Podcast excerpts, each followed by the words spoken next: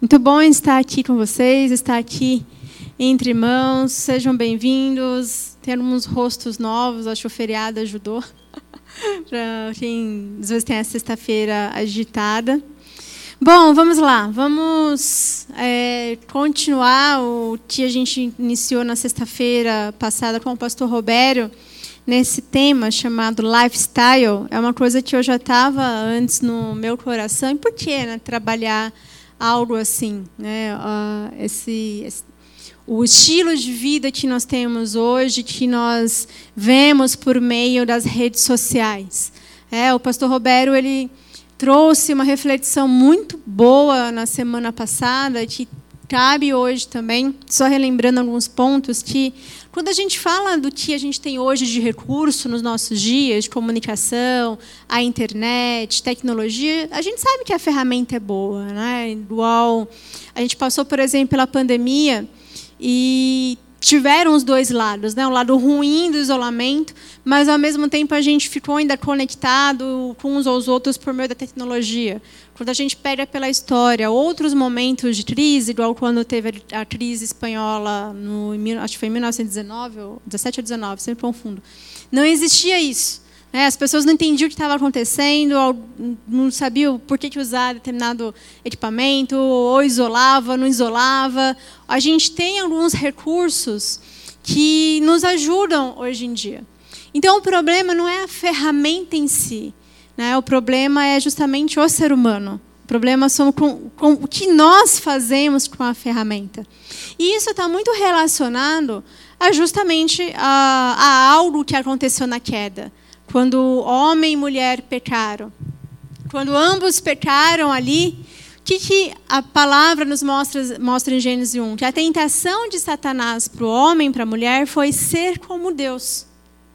A desobediência ali era justamente porque homem e mulher queriam ocupar o lugar de Deus. Queriam ser como Deus. A oferta que Deus fez para a humanidade foi ser semelhante com Ele e a oferta de Satanás foi: tem o próprio Deus sem Deus.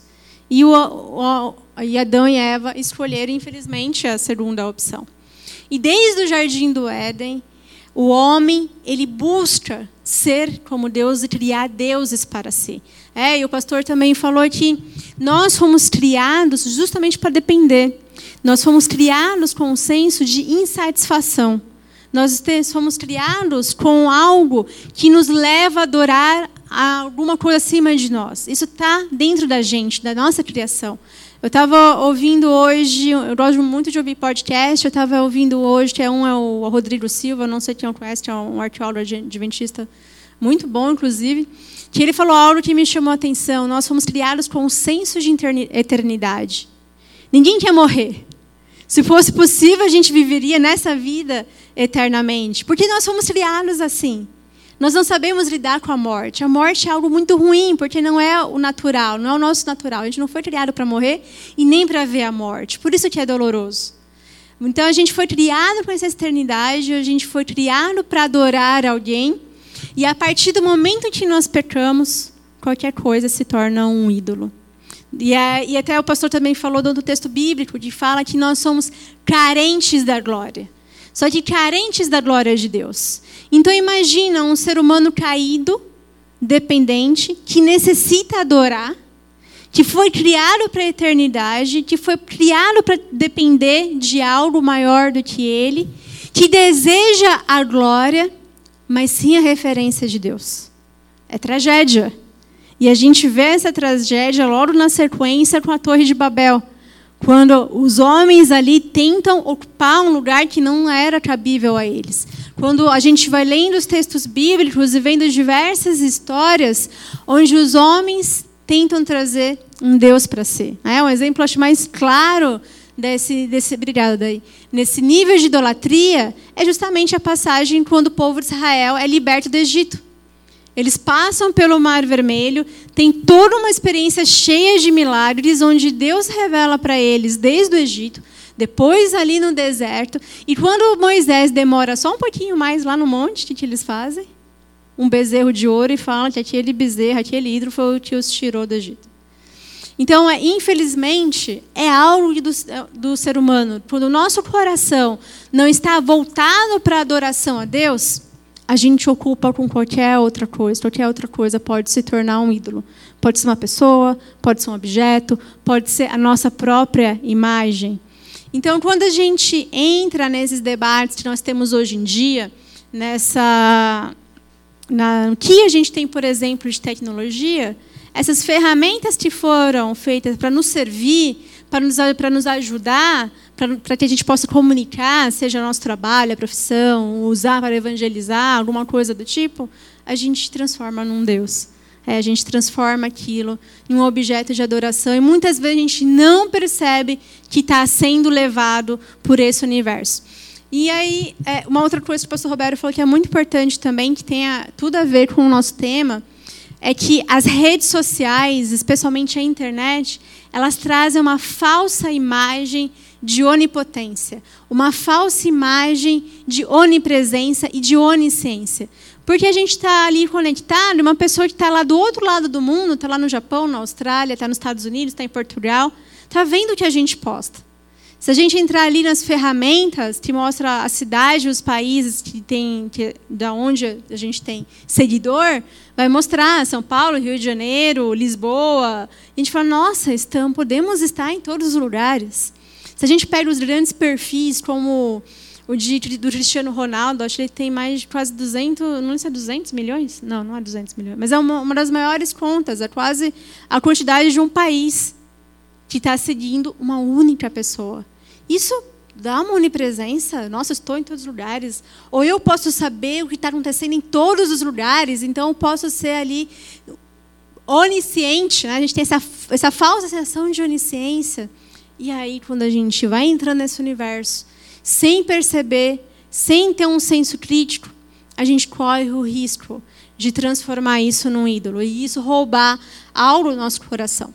E aí, no tema de hoje, dando continuidade àquilo que foi falado, eu queria trazer essa ideia do que é a nomofobia. O que é essa fobia contemporânea nos nossos dias. Pode ir para o próximo slide, por favor. Que isso está conectado com o tema do versículo tema dessa série, que é Provérbios 27, 20, que fala que o Sheol e a destruição são insaciáveis como são insaciáveis os olhos do homem.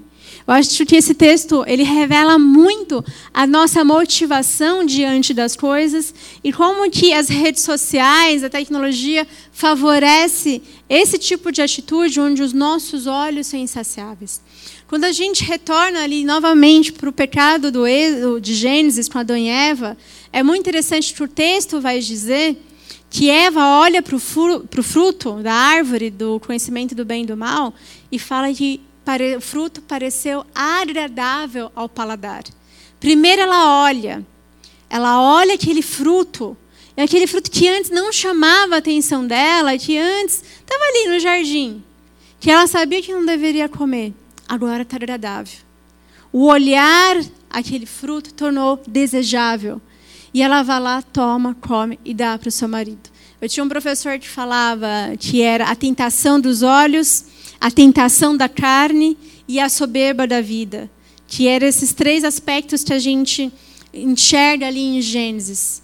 O olhar, o desejar, o nosso olhar fez com que a nossa que a carne falasse mais alto, que era o desejar ser como Deus, e aí vem a soberba da vida de achar que pode ser como Deus.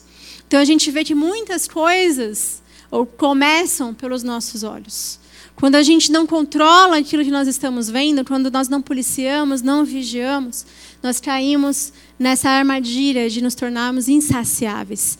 E a relação que a Bíblia fala de, em relação a esse comportamento, ao Sheol e a destruição, ou seja, o inferno, assim como o inferno, assim como a maldade, assim como aquilo que é ruim, é insaciável, são os olhos do homem.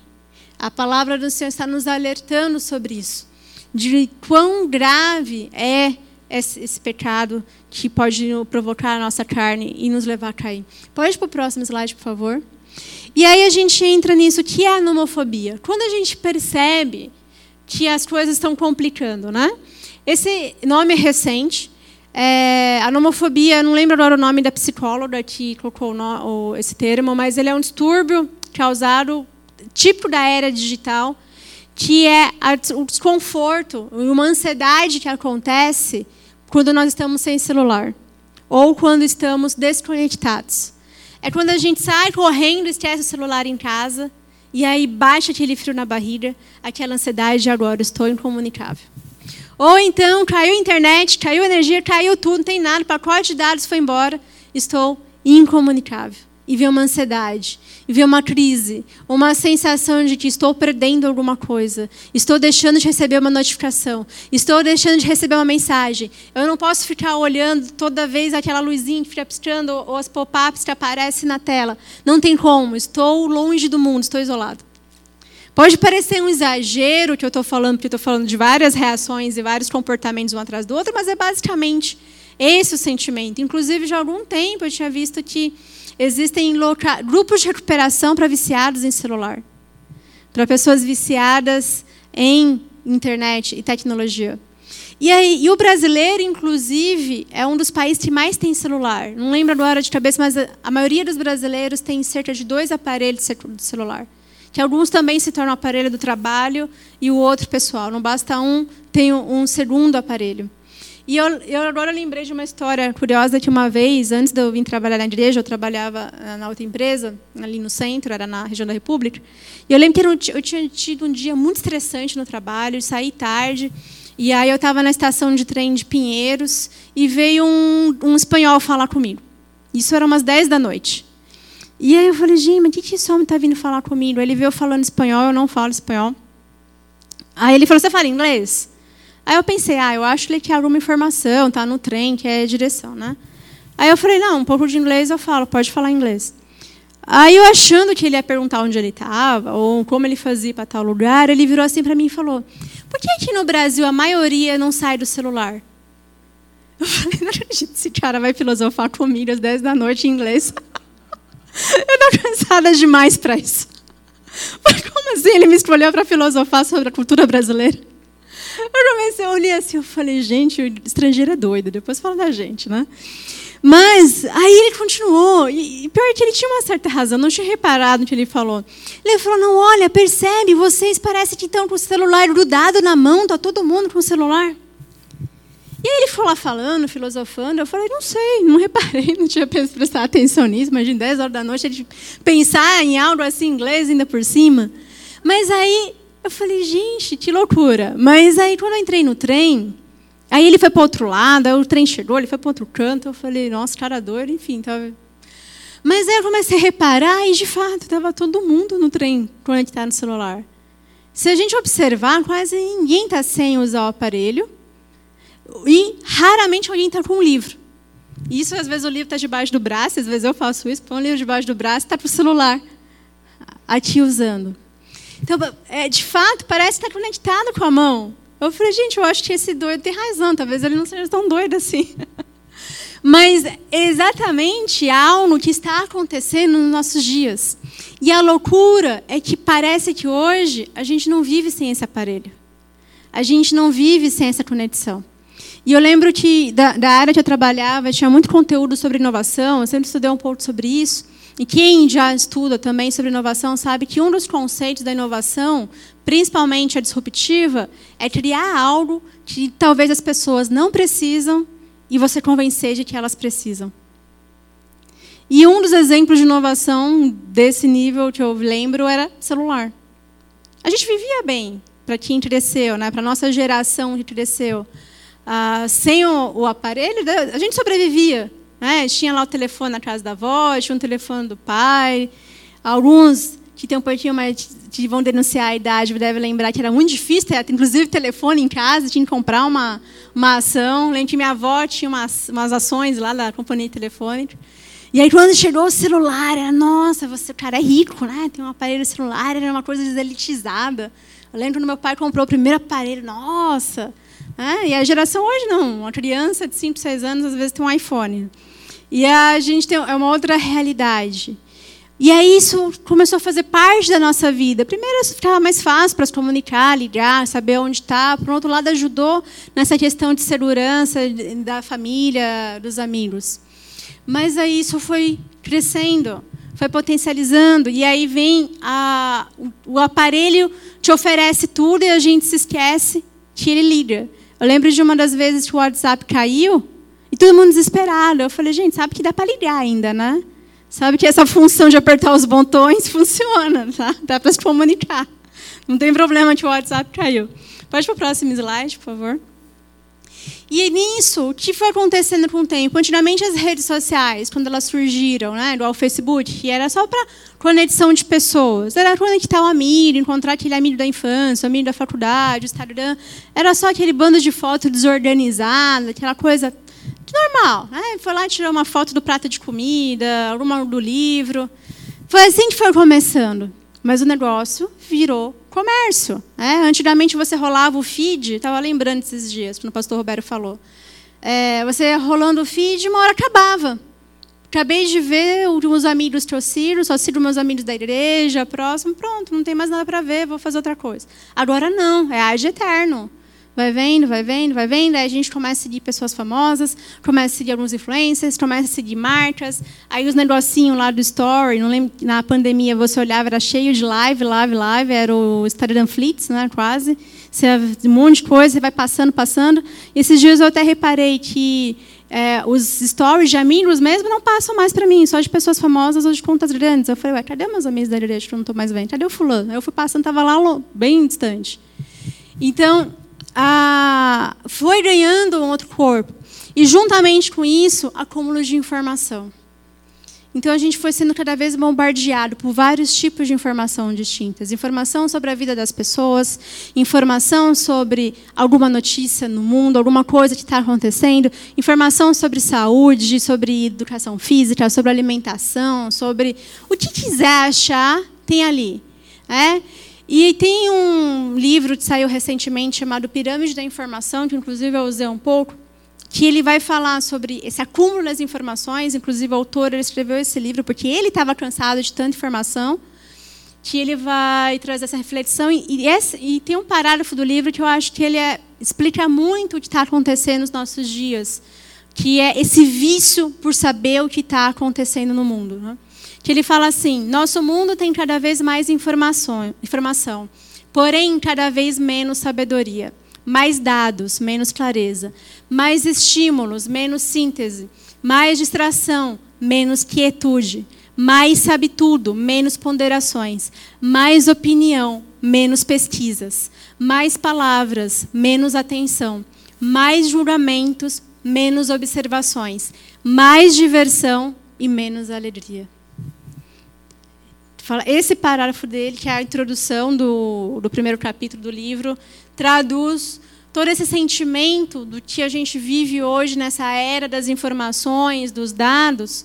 É, sabemos muito, mas falta sabedoria. O que a gente faz com todas as informações? A gente precisa de todas as informações? Essa também é uma pergunta que nós temos de nos fazer. Eu lembro, não lembro na verdade onde eu li isso, mas que em um dia, a gente acessa um volume de informações que uma pessoa do século passado não acessaria por toda a vida dela. E o nosso cérebro não está preparado para lidar com tanta coisa, com tanto estímulo, com tanto tipo de informação diferente também, formatos distintos da forma que a gente consome isso. E uma hora da crise. Não sei se tem algum psicólogo aqui, tem algum alguém da área da psicologia ou não? Que na área de psicologia tem tido bastante pesquisa e estudos sobre isso. O quanto que esses estímulos, a luzinha de notificação, os pop-ups de notificação do celular ativam áreas do nosso cérebro que são semelhantes às que droga, as drogas ativam. Então, tem muita coisa nesse universo que a gente precisa buscar conhecer para aprender a lidar com isso, para poder usar a ferramenta de uma forma sábia. E aí pode para o próximo slide, por favor.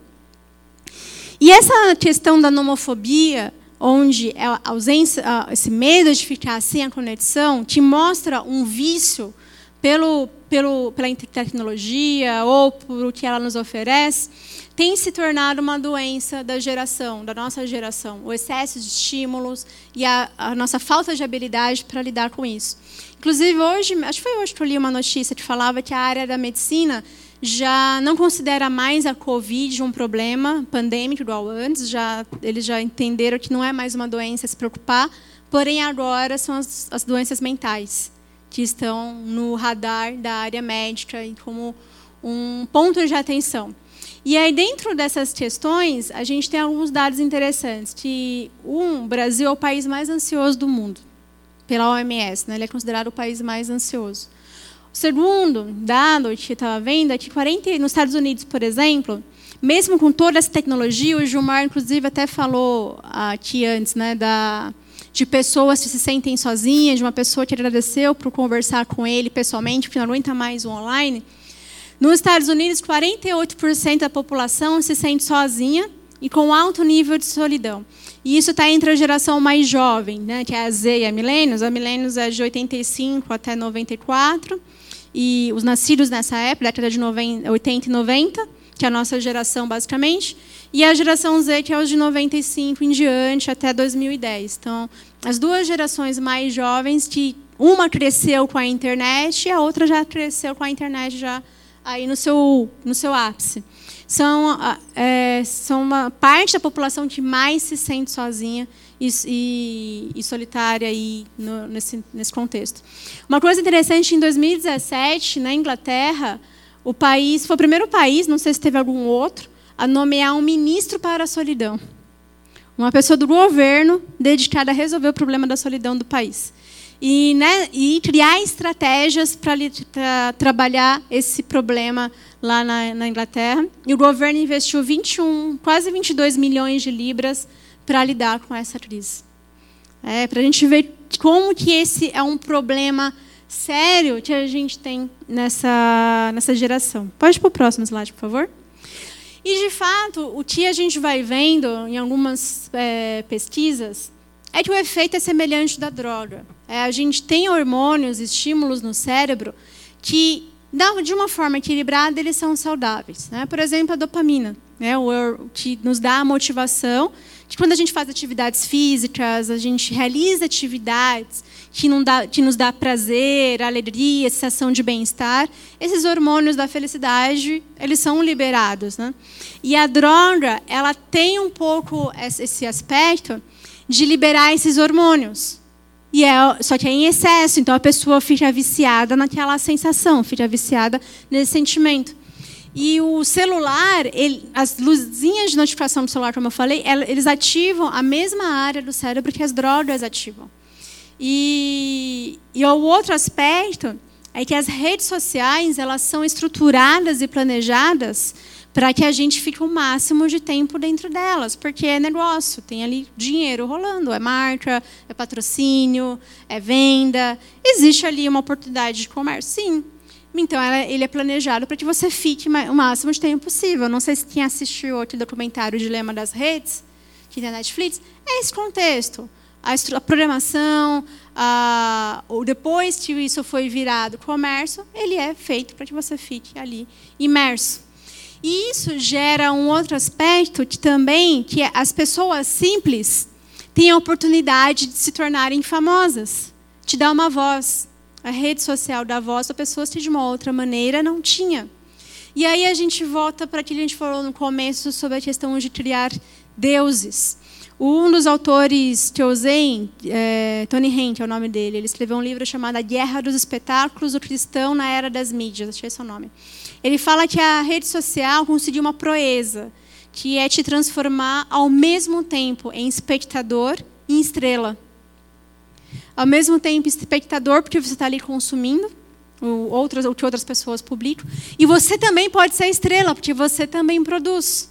Você também pode ali ser um produtor, pode postar a sua foto, a sua selfie, e ali receber curtidas, receber comentários, ser recompartilhado, repostado, e isso vai nos alimentando. Ele vai falar que isso faz com que a gente sinta de alguma forma no centro das atenções, nos sentimos estrelas.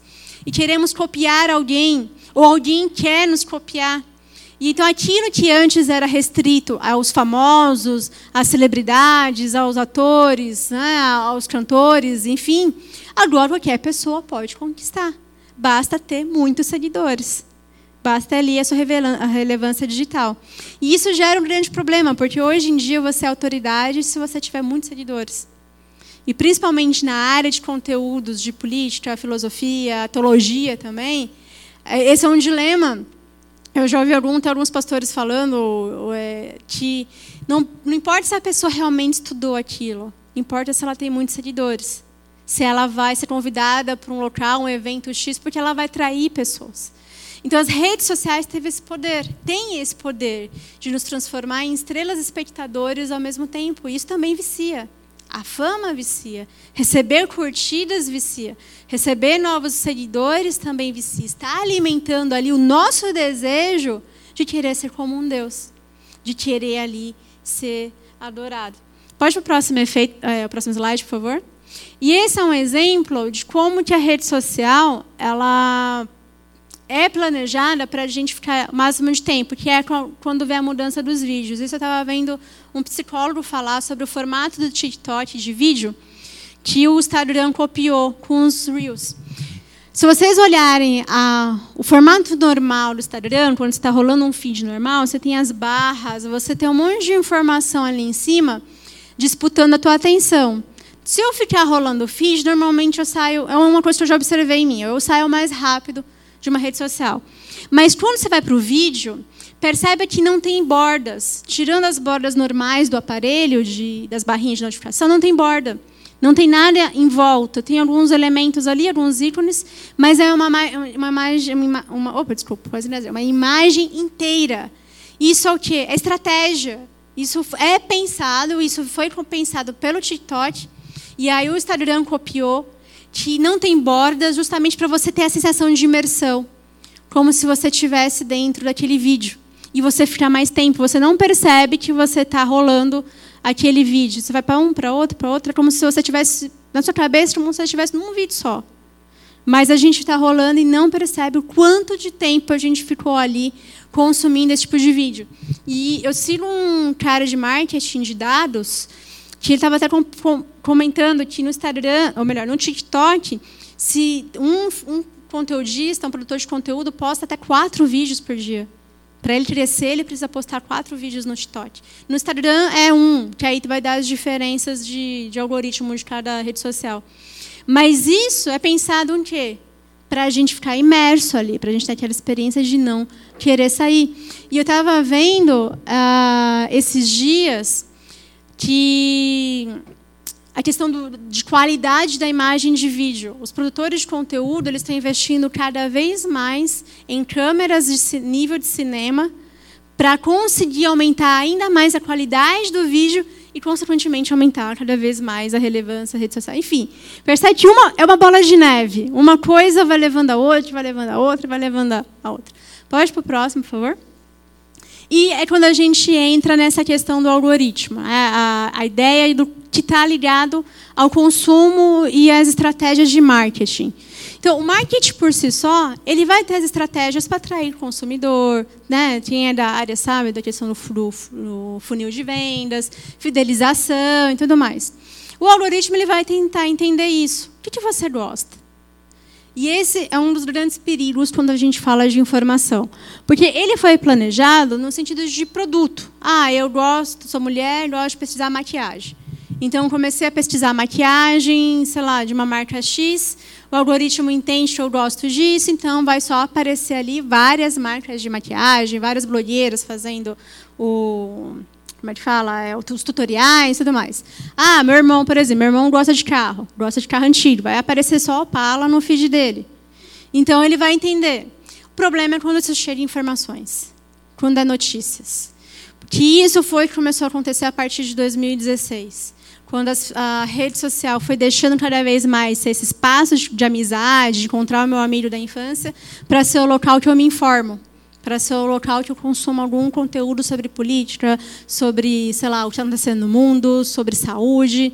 Porque aí o algoritmo percebe que você gosta de um tipo de informação. E ele fala, ah, o fulano eh, parece que gosta de, de teorias da conspiração. O que o algoritmo vai entender? Que você gosta disso e só vai te mostrar conteúdo sobre isso. Ah, eu gosto de saber sobre esportes. Então ele vai te mostrar ginástica olímpica. Você não vai ver mais nada de vôlei, você só vai ver sobre ginástica olímpica. E quando chega no, na questão da informação, ele não vai filtrar se aquele conteúdo é bom ou não se aquele conteúdo é verdadeiro ou não. Por mais que hoje as ferramentas tentam ter esse mecanismo, não é 100% confiável. E você vai só apenas receber aquela informação, daquele, daquilo que você gosta. Você não vai ver algo oposto ao seu pensamento. Você não vai ver uma coisa que vai discordar de você, que vai confrontar. Por quê? Porque se você vê algo que você não gosta, você sai. Você deixa de ver e você vai mudar para um outro aplicativo. E é o que ele não quer. E aí isso forma o que a gente chama de bolhas, né? as bolhas das informações. Então a gente vai formando grupinhos e bolhas, e aquilo que aquele grupo fala é a verdade. Falo o que eu penso, eu concordo, é o que está no meu coração, eu, pela emoção eu acredito. Eu não vou verificar se é verdade, eu não vou atrás de algo contrário ao que eu estou pensando, eu simplesmente vou levar aquilo para a minha vida, é isso mesmo, e eu cada vez mais vou procurar aquela informação. Na, na, minha pesquisa de mestrado, por exemplo, um dos, dos dados que eu estava analisando tinha a ver com isso, com rede social. E das, de algumas entrevistas que eu vi, as pessoas diziam que elas confiavam mais em, em, notícias que elas recebiam pelo WhatsApp de amigos e familiares do que a qualquer outro tipo de notícia. Às vezes nem verificava e já acreditava. Porque como é alguém de confiança, então é verdade. Então está dizendo aquilo que realmente existe. E a gente vai criando uma sede de cada vez saber mais sobre aquilo, saber mais sobre determinada informação. E aí vai entrando também em uma outra bola de neve. Então estourou uma guerra X. O que acontece nas redes sociais. Todo mundo vai querer saber o que está acontecendo. Vai atrás de informação, abre, só vai atrás disso. E aí a gente vira caçadores de tragédias, hoje de coisas espetaculares. É, então aconteceu tal coisa. Essa semana eu vou falar só de geopolítica da Ucrânia quando estourou a guerra da Ucrânia e da Rússia. É a semana que eu sei tudo sobre geopolítica russa do leste europeu. Puxa, deu um problema, surgiu uma nova variante da Covid. Então é a semana que agora eu virei especialista da saúde e vou falar sobre essa nova, o efeito dessa nova variante.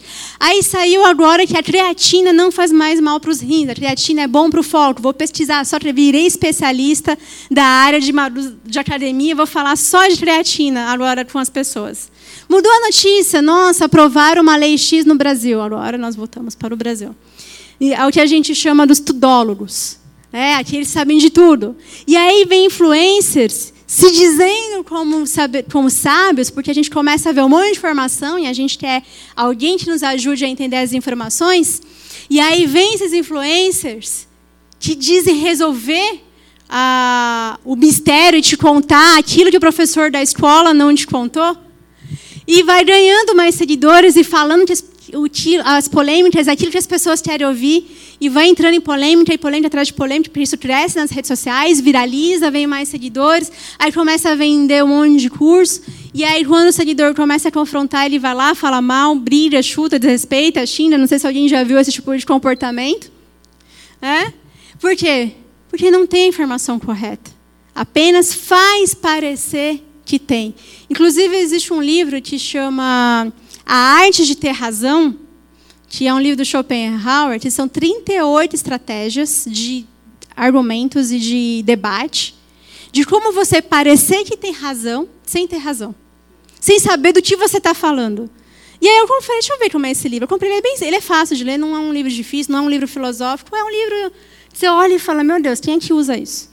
Que uma das estratégias é você desqualificar o seu oponente até ele ficar com raiva de você e não querer mais debater. É. Outra estratégia é desmoralizar totalmente o seu oponente. E se vocês perceberem, muitas influências fazem isso. Eles vão defender a ideia deles desmoralizando uma outra pessoa, um outro grupo. Que é o que eu falo. Quem precisar defender o que acredita desqualificando é porque não sabe o que acredita e não tem bons argumentos. E quando eu estava vendo esse livro, eu falei, gente, parece que todos esses influencers de cultura leram esse livro. Porque é exatamente a estratégia que eles usam Porque, ele, pelo menos isso, eu acho que alguns ainda sabem, essa, essa estratégia da retórica, de falar algo que não é verdade, mas conseguir fazer parecer que é verdade, e muita gente acredita e vai atrás. É? Então, o, esse está dentro desses dilemas e tudo isso envolvido nessa questão do algoritmo, que vai nos mostrar cada vez mais conteúdos desse tipo ou do que a gente está pesquisando. Pode para o próximo, por favor? E aí a gente entra nessa questão do acúmulo das informações. É, a gente vê muita informação, e aí o problema é que as informações elas são desfragmentadas. São informações não tão completas e a gente não sabe como lidar com isso, o que fazer, como fazer. E isso são fatores que podem aumentar, sim, a nossa ansiedade, que pode dar uma crise, é, que pode realmente afetar e afetar a nossa vida real, porque não estamos conseguindo lidar com essa velocidade de tanta informação, de tanta coisa acontecendo, de tanta uh, tragédia. Na segunda-feira, por exemplo, eu tive um dia quase assim, foi um dia bem difícil, porque tava, eu abria qualquer rede social, só vinha as notícias da guerra, e imagem forte, imagem pesada. Aí depois disso veio uma outra informação de um irmão da igreja, inclusive alguns talvez conheçam do pastor do não pastor não, do seu Paulo, que é o líder da diaconia que teve infarto, estava no hospital. Aí depois eu tive uma outra notícia de uma outra pessoa que estava doente. Aí era aniversário da minha mãe, no final do dia eu estava rolando o Instagram e eu vi que uma amiga dos meus pais tinha acabado de falecer. E eu vi pelo Instagram uma amiga da minha família. E eu falei, como assim? Tinha acabado de falecer. Eu falei, meu Deus, eu não aguento mais. Vou sair daqui, mandei mensagem para a menina, a gente foi no velório, a gente foi na terça. Mas eu falei, gente, a gente fica sabendo que as pessoas morreram agora pelo Instagram. Que foi a forma que eu fiquei sabendo é uma pessoa próxima da minha família. Eu levei, eu falei, gente, o que está acontecendo? Na segunda-feira, minha cabeça estava assim. Eu falei, não, calma. Eu preciso saber de tudo isso. Tá, dentro da igreja, tem pessoas doentes? Então vou orar. E Deus é que vai cuidar. Uma pessoa faleceu, próxima? Vou orar. Vou lá com a minha família, como nós fomos na terça. Mas é o Senhor que vai cuidar. O que está acontecendo do outro lado do mundo, a única coisa que eu posso fazer é orar. Essas coisas não podem entrar no nosso coração a ponto de tirar os nossos olhos do que está acontecendo ao nosso redor. E quem tem criança em casa, talvez possa ter isso mais claro na família, de ver os adultos ali imersos na rede social, enquanto as crianças estão ali pedindo atenção. Que é um bom exemplo de quando a gente está usando o mundo irreal para fugir da nossa realidade. Muitas vezes isso é uma fuga, porque a gente não quer encarar o que realmente está acontecendo, que é dar atenção para aquele que está no nosso lado. E a gente entra nessa bolha, nessa bola de neve, achando que podemos fazer alguma coisa, mas a gente não pode. Está do outro lado do mundo, está em outro lugar, está distante do nosso alcance. E a gente, às vezes, cria aquela falsa sensação de que se eu souber de tudo, talvez eu possa fazer algo. Mas não, nós não somos Deus. Somente Deus pode intervir em determinadas coisas. Nosso papel é orar e cuidar daquilo que realmente está na nossa mão para cuidar. Pode para o próximo, por favor? E aí, quando a gente menos percebe, a gente entra nesse espetáculo de Deus. Nessa ansiedade que a gente tem de adorar alguém, todo esse contexto se torna um grande espetáculo. A vida ali, o que é mostrado é apenas o que é bonito, apenas o que funciona bem. Uma ilusão, apenas aquilo que a gente não tem vergonha de mostrar, que a gente quer mostrar conquista, o que tem. O que é feio, a gente não mostra. O que não é legal, a gente não mostra. O que nós temos é, de fato, uma geração de espetáculo uma geração que vive atrás de qualquer tipo de espetáculo. Pode ser algo legal, bacana, pode ser um entretenimento, pode ser um meme, pode ser algo viral, mas também pode ser a tragédia, pode ser o terror, pode ser a dor. A gente senta com sede de saber de alguma coisa que está acontecendo. Nós nos tornamos insaciáveis, como diz o texto bíblico. Os nossos olhos se tornam insaciáveis diante de tudo isso que nós temos de oferta para nós. E a gente é, não percebe o perigo que é nisso. Talvez alguns tenham visto a live, o negócio da live NPC. Não sei se alguém não viu. eu vi alguém falando, tirando sarro disso, fazendo piada. Eu falei, que, que negócio é esse? NPC, para mim, era aquelas figurinhas de investimento que tem. Falei, é um tipo de investimento. Na minha cabeça era isso, as figurinhas de investimento lá. Você para lá, tinha um macaquinho, tinha a imagem do Neymar. Eu achava que era isso. Quando eu fui ver o que era, falei, não acredito. Que é, para quem não sabe, as lives da NPC é, são, é também do TikTok que são jovens, eu vi pessoas mais velhas também, os jovens foram culpados, mas eu vi pessoas mais velhas que imitam aqueles personagens de videogame que você não tem ação. Você tem ali o personagem principal jogando, aí às vezes você esbarra em um outro personagem que só vai te dar uma dica, se você dá alguma coisa para ele, ele te responde o enigma, te fala qual caminho tem de seguir. É um personagem que você não tem controle e tem uma função mínima ali na história. E o, na live NPC é basicamente isso. É a pessoa ficar assim, né? Uma mãozinha assim, como se fosse aquele personagem de videogame. E aí o usuário vai lá e manda ícones, flores, milho. E aquilo vale dinheiro, né? Tem um valor monetário no caso do TikTok. E aí a pessoa recebe o milho. Ela, ah, milho, come milho. Aí manda flores. Ah, obrigada pela flor. Dá uma risada. Ou espirra. E assim, o tempo todo.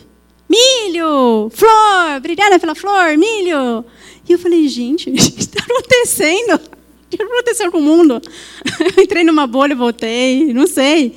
Eu fiquei rolando uma época, eu falei, gente, vários perfis, pessoas de todas as idades. Eu falei, só falo dos mais novos, mas tinha sim, pessoa bem mais velha ali fazendo a mesma coisa para ganhar dinheiro. E não só o dinheiro, a atenção. Porque você está ganhando ali curtida, as pessoas estão falando, estão te mandando alguma coisa. Você está tendo uma atenção que não teria de uma outra forma. E eu falei, gente, o que está acontecendo?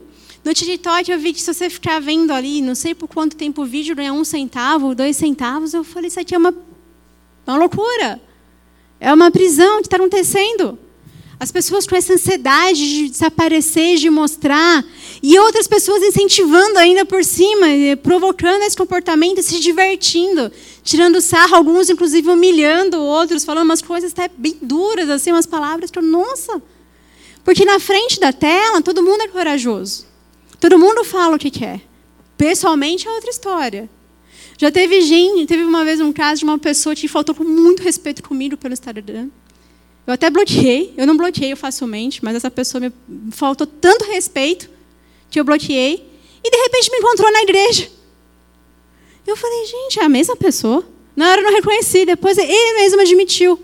Me, me distratou no Instagram, eu não conhecia, não conhecia, mas aqui na frente falando normal. Eu falei, na frente de uma tela é corajoso assim.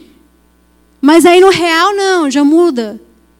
O que está acontecendo no mundo? A gente acha que pode uma tela, a gente pode xingar alguém. Pode falar com faltar um respeito, igual acontece. Pessoalmente, não. Dá bem que pessoalmente não, né? Mas isso mostra o quê? Duas caras. Na frente é uma coisa, por trás é outra. Então a gente vê, olha o nível do que a gente chegou nesse, nessa era do digital, onde nesse mundo as pessoas elas revelam que não o que elas são, talvez, mas o que elas gostariam de ser e não são na realidade. Então, é um ambiente propício para isso. Pode para o próximo slide, por favor? E aí a gente precisa voltar para o que a Bíblia vai nos mostrando sobre ah, esses aspectos. E, de um lado, esse tipo de espetáculo, esse tipo de, de exibição, é algo que a Bíblia condena. É algo que o próprio Cristo rejeitou. Quando a gente lembra dos fariseus que iam lá confrontar Cristo, e alguns deles falavam: faça um milagre, né? me dê sinais, me prove que você é filho do homem.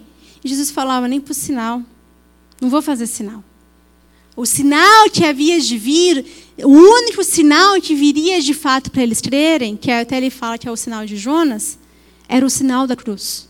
O milagre da cruz. O espetáculo da cruz.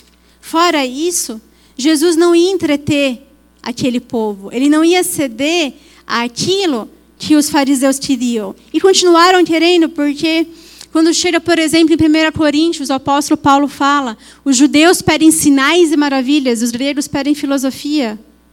E o evangelho da cruz não é, é vergonha para isso. Não, vai, não é pelos milagres, pela, pelo esse espetáculo, essa coisa grandiosa, mas é aquilo que o ser humano não dá valor. É pelas pequenas coisas, naquilo que é vergonhoso, em que revela de fato a glória de Deus, que é a vergonha da cruz e que é o motivo da nossa salvação. E quando a gente olha, por exemplo, Mateus 23, fala que Jesus disse à multidão e aos seus discípulos: Os mestres da lei e os fariseus se assentam na cadeira de Moisés. Obedeçam-lhes e façam tudo o que eles dizem, mas não façam o que eles fazem, pois não praticam o que pregam. Eles atam fardos pesados e os colocam sobre os ombros dos homens, mas eles mesmos não estão dispostos a levantar um só dedo para movê-los. Tudo o que fazem é para serem vistos pelos homens. Eles fazem seus filactérios bem largos e as franjas de suas vestes bem longas. Gostam do lugar de honra nos banquetes e dos assentos mais importantes nas sinagogas, de serem saudados nas praças e de serem chamados de mestres. Aqui Jesus está alertando que os fariseus eles queriam ser vistos. Eles queriam se exibir.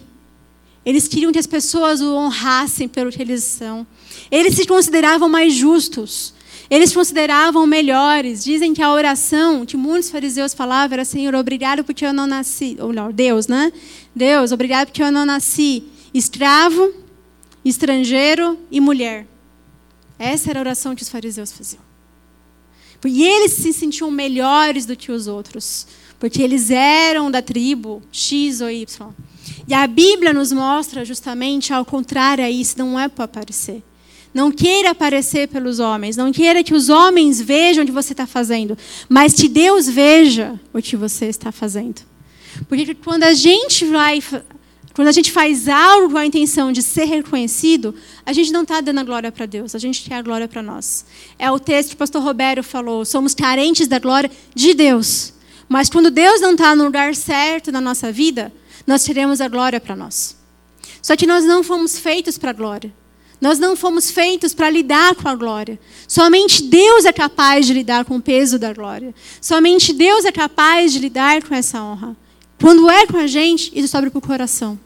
Isso se torna orgulho, se torna vaidade e se torna um tipo de ídolo para nós e vamos atuando e vamos agindo simplesmente para ser reconhecido, simplesmente para ser afirmado, simplesmente para ser aplaudido, e o nosso coração não é quebrantado, não é transformado à luz daquilo que o Evangelho nos ensina. Então, o Evangelho é justamente o oposto desse espetáculo que a nossa era possui tantas ferramentas para que aconteça. O que nós somos convocados é quem realmente precisa aparecer, quem realmente precisa ser visto, é Jesus Cristo. Pode o próximo slide, por favor? Que é justamente o espetáculo da cruz. Nesse livro do, da era do, da Guerra dos Espetáculos, o autor ele fala isso. O único espetáculo que nos importa é o da cruz de Cristo. Porque quando está em Mateus, por exemplo, no 27, 45, que vai falar do momento da morte de Jesus, eles de fato mostram um espetáculo que aconteceu ali. Que fala que houve trevas sobre toda a terra Chegou ao meio-dia, três horas da tarde, por volta de três horas, Jesus bradou em alta voz: Eloi, Eloi, lama sabachthani, que significa Deus meu, Deus meu, por que me abandonaste? E alguns até acharam que ele estava chamando Elias. E aí, imediatamente, surge, buscaram a esponja, bebeu de vinagre, colocou na ponta de uma vara e deu a Jesus para beber. Mas outros disseram: Deixe-nos, vejamos se Elias vem salvá-lo. Depois de ter bradado, bradado, novamente em alta voz, Jesus entregou o seu espírito. Naquele momento, o véu do santuário rasgou-se em duas partes, de alto a baixo. A terra tremeu e as rochas se partiram. Os sepulcros se abriram e os corpos de muitos santos que tinham morrido foram ressuscitados. E saindo dos sepulcros depois da ressurreição de Jesus, entraram na cidade e apareceram a muitos. Quando o centurião e os que com ele vigiavam Jesus viram um terremoto e tudo o que havia acontecido, ficaram aterrorizados e exclamaram: verdadeiramente, este era o Filho de Deus. Esse é o espetáculo que nos, que nos importa. Esse é realmente o brilho, a honra, a glória, aquilo que é extraordinário que aconteceu de uma forma diferente, inclusive, da expectativa do povo, porque eles imaginavam um Cristo guerreiro, militar, que, sugeri, que sentaria no trono do, do imperador. Mas, na verdade, o espetáculo que Deus tinha preparado era a vergonha da cruz, era o véu se rasgar, eram as trevas, era causar aquele medo, aquele temor. E através disso, através do que Jesus fez, dessa obra, dessa morte, é que nós temos a salvação. A morte mais vergonhosa daquela época, a morte mais dolorosa, mais, que era a maior tortura que existia no império, que é o que o apóstolo Paulo falava da vergonha da cruz, que é loucura para os sábios, que era loucura para os judeus. É isso que nos traz salvação. E é essa mensagem que nós devemos pregar. É isso que nós vamos buscar. E é tendo esse entendimento, tendo a compreensão que a nossa vida é sobre Jesus Cristo, é que aí sim nós vamos entender o que nós temos nos nossos dias de, de recursos, de ferramentas, e usar da forma correta para a glória de Deus. De glorificar unicamente ao Senhor. De ser um instrumento para evangelizar, para ajudar as pessoas de fato, para alcançar pessoas ali. Da mesma forma que eu já tive pessoas falando mal, brigando comigo, também já tive pessoas que vieram conversando. Alguns aqui conversam comigo, que a gente tem a oportunidade de trocar informação, aprender, crescer e se tornar amigo. Eu tenho amigos que eu fiz por meio de rede social, que hoje me ajuda muito, principalmente na área de pesquisa, por exemplo. Eu tenho um grupo de amigos acadêmicos cristãos que foi por meio do Instagram que eu conheci. Meu noivo eu conheci também pelo Instagram. então tem coisas boas, sim, pela, nas redes sociais. Mas quando a gente entende que não é sobre nós, quando a gente entende que não é para nossa vaidade, para que a gente não esteja no centro do espetáculo, podemos sim pensar e devemos pensar em bons conteúdos, porque nós estamos concorrendo com isso. Eu incentivo os pastores, o pessoal que gosta, a usar. Paulo foi um grande comunicador. Paulo sabia usar retórica. Ele sabia usar os instrumentos de comunicação da época muito bem. Quando ele fala ali, é, por meio dele nos movemos, vivemos e existimos, quando ele fala isso, por exemplo, no, na Grécia, ele estava citando um filósofo deles. Ele estava citando o algo que era dito de um Deus deles. E apontando para o Deus verdadeiro pelo, pelo qual nós realmente movemos, vivemos e nos existimos. Ele sabia usar a comunicação. Então o problema está na forma que nós usamos, quando nós usamos para nossa própria honra, para o nosso próprio bel prazer, quando desrespeitamos outras pessoas, quando nós envergonhamos o Evangelho de Cristo, quando caímos das polêmicas e vamos ali só compartilhando, entrando, brigando, discutindo nas redes sociais, e quando deixamos de usar esse instrumento para levar paz, para levar uma palavra que edifica, para abençoar a vida de alguém. Pode o próximo slide, por favor? Pode, pode avançar, já para a gente finalizar. Que aí dentro disso, isso entra na forma saudável. Como podemos usar esse instrumento de uma maneira boa, de uma maneira positiva. Então, o, o autor da pirâmide da informação, do livro, ele traz ah, cinco pontos, o sexto eu que acrescentei. Mas o primeiro que ele fala é: entre nas redes sociais, entre na internet com propósito. O que você quer fazer? Você quer pesquisar sobre a tua área? Quer ter uma informação X? Vai direcionado. Não vá apenas para relaxar.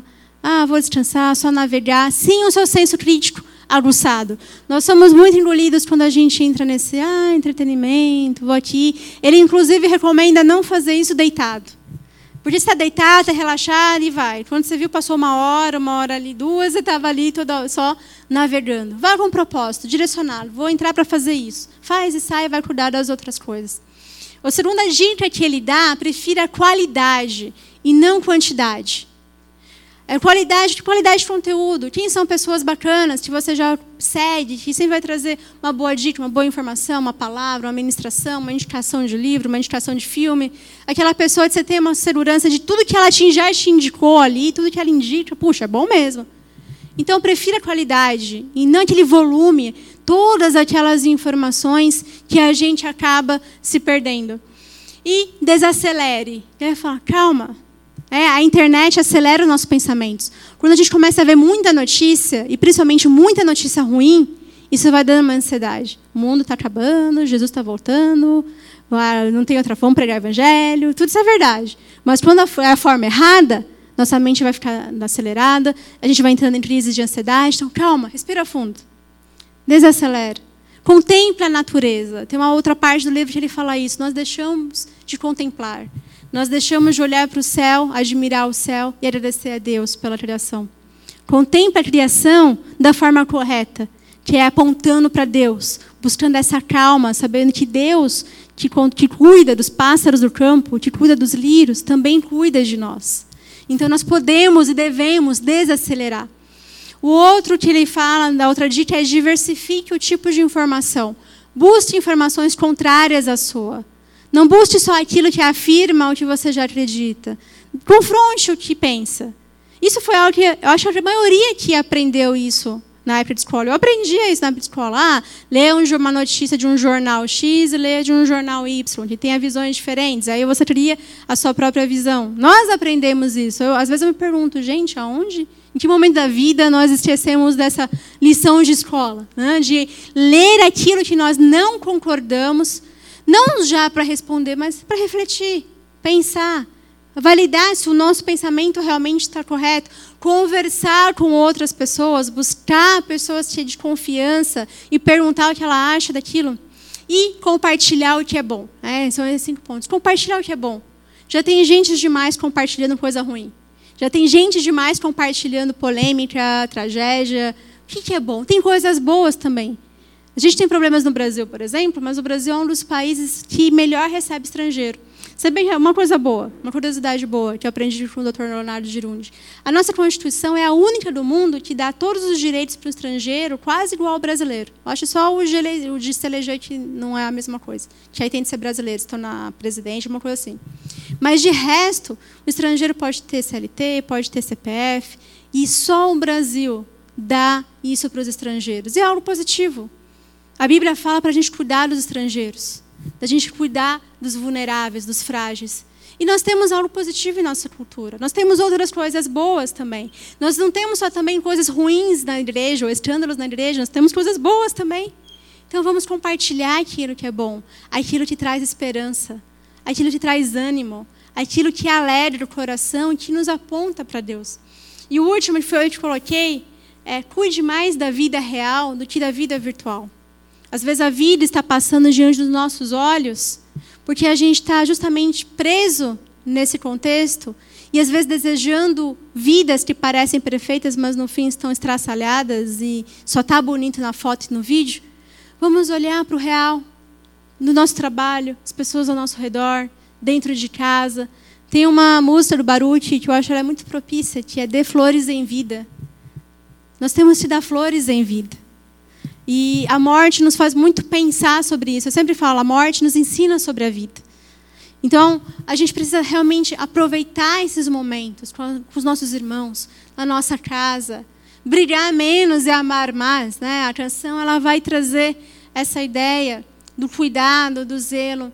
Então, vamos realmente buscar cuidar da nossa vida real. Qual foi a última vez que a gente se encontrou com um amigo que a gente gosta, que realmente pessoalmente e não só virtualmente? É confortável ficar mandando áudio, mensagem, meme, tá dentro de casa. Mas a gente não sabe o nosso dia e nem o dia da outra pessoa. Às vezes a outra pessoa está precisando de, uma, de alguém que vá até a casa dela, que tire de casa também. Então vamos olhar mais para o real. Vamos olhar mais para a nossa vida e cuidar disso. Pode ir pro, já para o último. Né? E por fim, como diz em 1 Coríntios 10, 31, portanto, quer comais, quer bebais, ou façais qualquer outra coisa, fazei tudo para a glória de Deus. Toda a nossa vida, tudo que nós somos, tudo que nós temos, todos os nossos recursos, nada é nosso. Tudo é de Deus. E que nós temos o dever de usar para a honra e glória do nome de Jesus. E amém? Vamos ficar em pé para a gente já possa orar que a gente pare. Muitas vezes a, a gente fala, está sem tempo, né? Eu vi o psicólogo que falou essa questão do vídeo, ele não é cristão, né? então ele é um pouquinho direto às vezes. Mas uma pessoa perguntou para ele: Ah, eu não tenho tempo para estudar tal coisa. E aí ele falou: Mas tempo para vir aqui no Instagram e fazer pergunta caixinha você tem. e aí ah, eu fiquei pensando nisso. As redes sociais, até alguns cristãos já falaram, as redes sociais vai ser usado contra nós no julgamento, porque nós falamos que não tinha tempo para orar, mas a gente tinha tempo para navegar. Então, assim, usemos de forma sábia. Vamos usar o nosso tempo com sabedoria. Mais uma vez, não é pecado usar a ferramenta. Não é pecado ter celular, não é pecado ter rede social, é, nada disso é pecado. O extremo aí já seria religiosidade. O pecado é como usamos, o que estamos fazendo e principalmente qual é a motivação do nosso coração. Todas as coisas procedem do coração. Então é o que a gente sempre precisa vigiar. Qual é a motivação do meu coração?